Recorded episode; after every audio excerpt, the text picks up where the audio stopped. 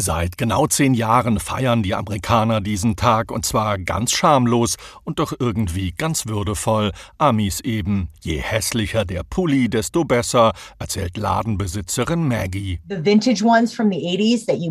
Vintage-Pullis aus den 80ern, die man bei Mutti oder Oma im Keller findet, die sind gerade in. Wir verkaufen hunderte von denen in unserem Laden. Rudolph the red-nosed reindeer had a very shiny nose. Aber nicht nur Rudolf, das Rentier, grinst einen auf den roten Synthetikpullovern debil entgegen. Viele Motive sind mit Elfen, Nikoläusen, Schneemännern und Eseln. An Schulen und in Kirchen finden dieser Tage Wettbewerbe statt. Das hässlichste Outfit kann für einen guten Zweck ersteigert werden. Michael Bublé besingt seit ein paar Tagen sogar den hässlichen Christmas-Pullover. Christmas sweater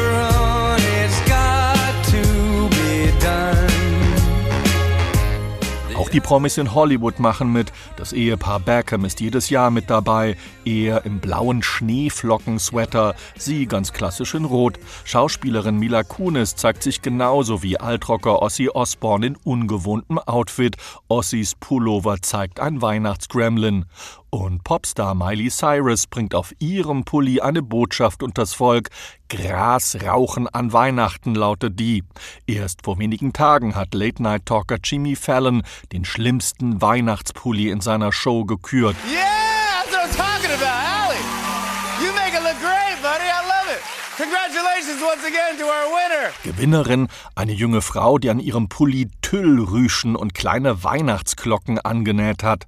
Im kommerziellen Handel gibt es dieses Jahr übrigens einen großen Renner, eine Art Fotopulli, der einen deutlich bierbauchigen Oberkörper eines Mannes zeigt. Nur so viel, ganz viel Brusthaar und noch mehr rund um den Bauchnabel.